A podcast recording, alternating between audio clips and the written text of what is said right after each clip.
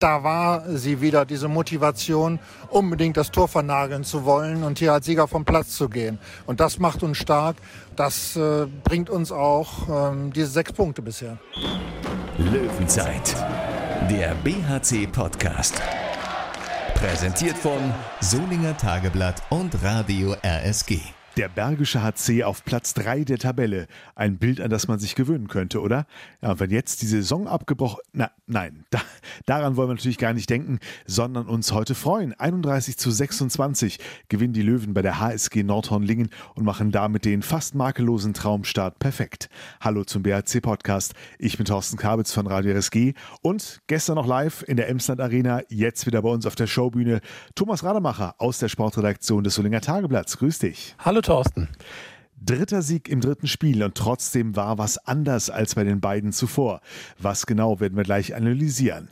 Dann gehen wir mit Arnor Gunnarsson, dem Erfolgsgeheimnis der Löwen, auf die Spur. Wir haben unseren Kopf einfach die letzten acht Minuten gehabt und wir haben die Nerven nicht gelassen und deswegen haben wir heute gewonnen. Wir sprechen mit Daniel Fontaine nach seinem Comeback auf dem Feld. Kurz vor der Halbzeit, zwei Minuten und äh, hat er nur kurz auf die Bank geguckt und sagt, ja, Fonny, und äh, ja, okay. Und wir werfen mit Jörg Föste einen Blick auf den Donnerstag. Jedes Spiel, das ohne Publikum stattfindet, ist, ist ein schades Spiel, wenn man so will.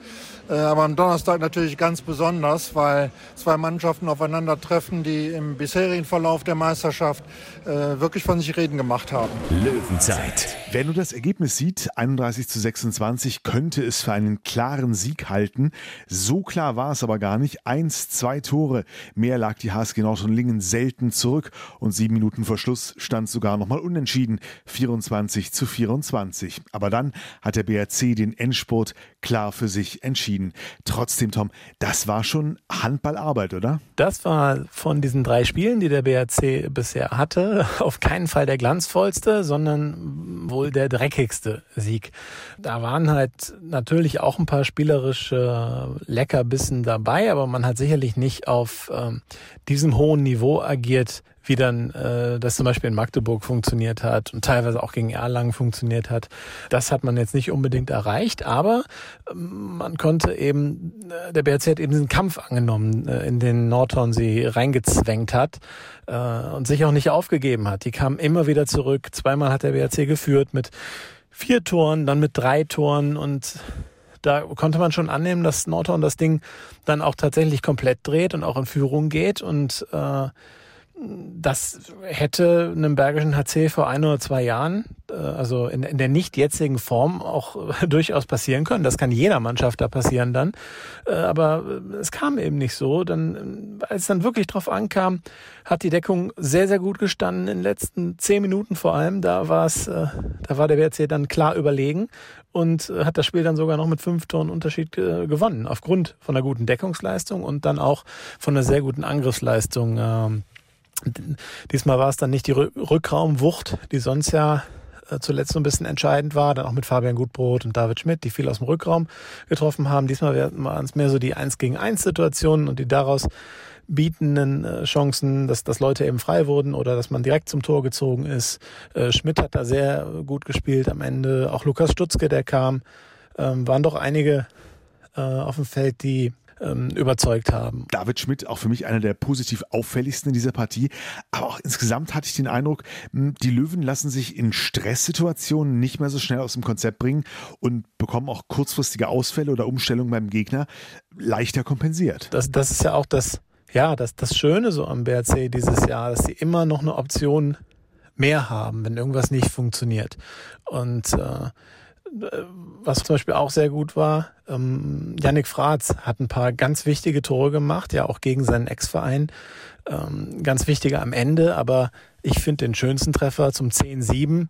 Ähm, da ist es so ein erweiterter Gegenstoß. Er kann auf Tom Kare Nikolaisen passen.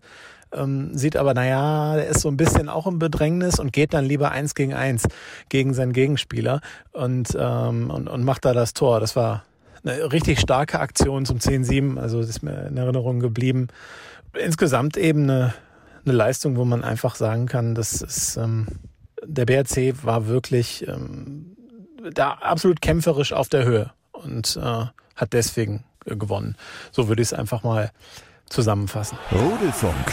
Wir haben eine erste Spielerstimme. Thomas Rademacher jetzt im Gespräch mit Arno Gunnarsson. Arno Gunnarsson, herzlichen Glückwunsch. 6 zu 0 Punkte. Ich denke, das äh, ist ein Start nach Maß. Ja, sehr guter Start von uns und sind sehr glücklich mit diesen sechs Punkten. Zwei Auswärtssiege, ein Heimsieg. Wir sind glücklich, aber wir wollen natürlich weitermachen. Heute hattet ihr natürlich ähm, tatsächlich das erwartet harte Stück Arbeit. Das ist ja so gesehen von den drei Gegnern der am nominell schwächsten, aber äh, war schon ein harter Kampf, um überhaupt am Ende dahin zu kommen, wo ihr jetzt seid. Ja, wir wussten das vor dem Spiel. Das wird ein schweres, schweres Spiel für uns. Wir haben schon die Spieler von Norton gesehen. Wir haben viel Video geguckt und die kämpfen ohne Ende. Die kämpfen bis, bis Ende, ja, genau. Und, äh, und wir wussten, dass äh, letzte fünf Minuten wird entscheiden. Und das haben wir äh, heute geschafft und äh, sind wirklich, wirklich stolz. Äh, ich bin stolz auf die Mannschaft und wir sind sehr glücklich mit das. Was war denn aus deiner Sicht das Entscheidende in den letzten acht Minuten, wo ihr euch dann ja zum letzten Mal dann abgesetzt habt und dann ja auch die Führung halten konntet? Wir haben unseren Kopf einfach letzte acht Minuten gehabt und äh, wir haben einfach starke Nerven und äh, heute und letzte Spieler finde ich auch. Zum Beispiel gegen Magdeburg, erster Spieltag, dann haben wir unsere Nerven da gehabt und und wir haben die Nerven nicht gelassen und deswegen haben wir heute gewonnen. Jetzt kommt Wetzlar, die haben gerade Kiel weggehauen, kann man sagen, mit neun Toren. Das ist ja, ja, wer, wer kommt denn mit mehr Selbstvertrauen? Der BHC mit 6-0 Punkten oder Wetzlar nach einem neun Tore Sieg, meine ich, äh, über Kiel? Es ist schwer zu sagen. Äh, wir haben schon ein Testspiel gegen Wetzlar gemacht. War schon ein knappes Spiel. Ich denke, Wetzlar hat äh, mit einem gewonnen. Dann sage ich, Wetzlar ist Favorit gegen uns am, am Donnerstag auf jeden Fall. Danke dir. Dann Gute Einfahrt. Aber bei aller Freude bleiben auch zwei Fragezeichen. Linus Arnesen konnte nach Problemen im Abschlusstraining gestern nicht mit auflaufen und für Thomas Schmirkwa war das Spiel schon nach zehn Minuten vorbei. Das war beides nicht so geplant, Tom, ist aber trotzdem nicht so sehr ins Gewicht gefallen, wie man hätte befürchten können. Linus Arneson konnte nicht spielen, muskuläre Probleme, da hat man lieber geschont.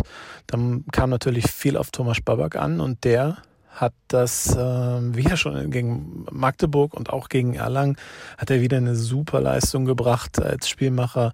Ein Tor mit links erzielt, äh, sehr, sehr cool anzusehen und ähm, noch äh, vier Assists auch gehabt, vier Tore gehabt. Ähm, ganz starkes Spiel von ihm. Hat dann äh, ja, den Ausfall von Linus Arneson schon ähm, sehr, sehr gut kompensiert. Äh, dann gab es nach äh, beim Spielstand von 4-4, da wirft der Georg Pölle von Nordhorn, nimmt Thomas Mirkwa ins Gesicht ja, natürlich nicht absichtlich, aber das war eben aus, keine Ahnung, sechseinhalb Metern oder so mit voller Wucht mitten ins Gesicht und äh, das hat man direkt gesehen. Wow, da ist der, der Thomas Schmucker schon beeindruckt, der ist liegen geblieben. Äh, das war nicht einfach nur irgendwie so, so ein kleiner harmloser Treffer. Tja, und dann ähm, kurz danach, ich glaube ein, ein, Tor später bei 5-4 für den BRC, musste er dann auch runtergehen. War dann so benommen, ist mit Verdacht auf Gehirnerschütterung dann in die Kabine gegangen und kam halt auch nicht mehr zurück auf die Bank. Und jetzt muss man halt abwarten, was dann eben die heutige Untersuchung ergibt. Aber wir hoffen, dass es nicht so schlimm ist. Das Gute aus sportlicher Sicht ist, dass äh, Christopher Rudek, der in den ersten beiden Spielen überhaupt nicht gespielt hat, eine äh, sehr gute Leistung gebracht hat. Direkt einen guten Start, hat direkt einen Freien weggenommen, war super im Spiel, am Ende zehn Paraden auf der Uhr. Ähm, ja, was will man mehr von jemandem, der bisher bei einem sieben Meter dann zwischen den Pfosten gestanden hat, weil der Kollege, eben der Thomas Mürker, bis dahin so überragend war. Das war auch sehr, sehr schön zu sehen, dass der BRC halt auch im, im, Tor dann eben auch eine Alternative hat. Aber nicht nur für Christopher Rudek war es ein unverhoffter Einsatz, sondern auch für Daniel Fontaine, der nach gefühlten Ewigkeiten mal wieder auf der Platte stand. Wie das für ihn war, erzählt er uns jetzt und danach hören wir noch BRC-Geschäftsführer Jörg Föste im Gespräch mit Tom. Daniel Fontaine, ja, ähm, es waren zwar nur ein paar Minuten, vielleicht auch nur zwei, ich bin mir gar nicht so sicher, aber es war äh, immerhin dein erster Auftritt in der Bundesliga seit dem 20. April 2000 2019. Wie war es denn? Ja, war ein bisschen äh, überraschend, weil Seppel mich, äh, sag ich mal, überrascht hat mit der Einwechslung. Aber war, war super, war äh, ein schönes Gefühl. Und äh, ja, ich hoffe, da kommt noch ein bisschen mehr die nächsten Monate. Aber ich fühle mich gut, es macht Spaß und ja, ich fühle mich einfach gut. Inwiefern hat er dich überrascht? Hast du gedacht, dass du gar nicht spielst? Äh, doch, das schon, aber es war so in der Situation, äh, wo ich nicht unbedingt damit gerechnet habe, nochmal reinzukommen. Kurz vor der Halbzeit, zwei Minuten. Und äh, hat er nur kurz auf die Bank geguckt und sagt, ja, Fonny, Und äh, ja, okay. Jetzt hast du von außen natürlich das Spiel äh, auch wahrscheinlich gelebt, wie jeder andere auch. Was hast du denn für einen Eindruck gehabt? Also warum ist es euch dann gelungen, dass ihr den längeren Atem hattet? Weil es war ja wirklich immer wieder auf der Kippe. Ja, es war halt schon ziemlich zerfahren, das Spiel, weil viele, viele Zeitstrafen, äh, ich weiß, weiß nicht wie viele genau, aber war halt immer, dass irgendeine Mannschaft äh, in Unterzahl oder Überzahl gespielt hat. Aber im Endeffekt haben wir, haben wir echt, äh, da sind relativ cool geblieben, haben unseren Stiefel versucht weiter runter zu spielen ähm, und Gott sei Dank am Ende dann so einen kleinen Run gehabt, äh, der uns dann den Sieg beschert hat. Was war das Entscheidende, dass dann die Abwehr da wirklich gut funktioniert hat oder dann tatsächlich auch der Angriff? Was war in den letzten zehn Minuten der Unterschied? Ich glaube, das Gesamtpaket. Also Ab Angriff, Abwehr, äh, Rudi hält ein paar, paar gute Bälle. Und äh, das hat das, das einfach ausgemacht, dass, äh, dass, wir, dass alle, dass jeder Einzelne, der auf der Platte stand oder neben der Platte oder ganz egal, dass das alles funktioniert hat. Thomas hat das gut gemacht, äh, Lukas hat, hat ein Bombenspiel für mich gemacht. Und äh, das macht uns halt stark, dass wir, dass wir eine Mannschaft stark sind. Dass immer noch jemand da ist, der einspringen kann, ne? Ja, genau. Also, dass wir, dass wir einfach keinen Qualitätsverlust haben, äh, wenn wir wechseln müssen. Jetzt hat Linus Arneson auch gefehlt. Ähm, hieß muskuläre Probleme.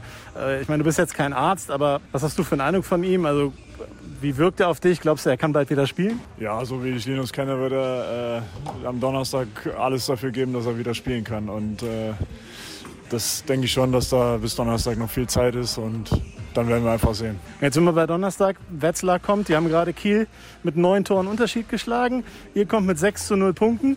Äh, ja, wer hat denn mehr Selbstvertrauen? ja, gute Frage. Äh, ich glaube, das ist so schwer zu sagen in dieser Saison. Äh, diese ganzen Umstände, das macht jetzt einfach so, so eine Achterbahnfahrt. Also für jede Mannschaft. Du musst einfach gucken, dass du, dass du ruhig bleibst und äh, jedes Spiel einfach neu angehst. Und äh, wer, ob, ob Wetzlar jetzt gegen Kiel gewonnen hat oder nicht, ob wir jetzt 6 zu 0 Punkte haben oder nicht, das ist, also Donnerstag ist einfach wieder ein ganz neues Spiel. Und äh, ob mit Zuschauer, ohne, es sind ja so viele Fragezeichen vor jedem Spiel.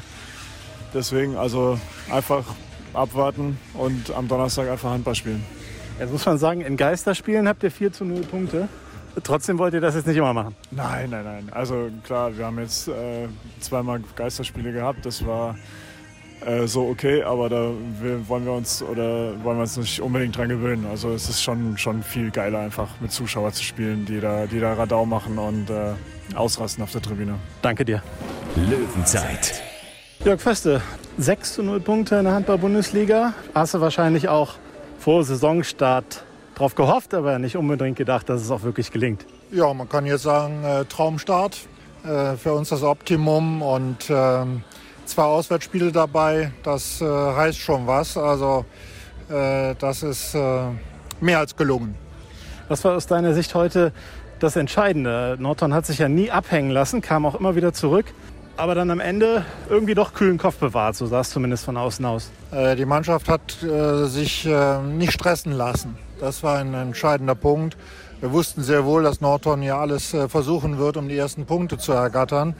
Ähm, sie haben in Berlin äh, recht gut ausgesehen, äh, zum Schluss dann den Faden verloren. Wir haben, und das ist ja das Entscheidende bei uns, in den letzten zehn Minuten eine sehr, sehr gute Deckung hingestellt, einige Ballgewinne und daraus resultierende Tempo-Gegenstöße realisieren können. Und deswegen ist der Sieg dann letztlich auch verdient aus meiner Sicht.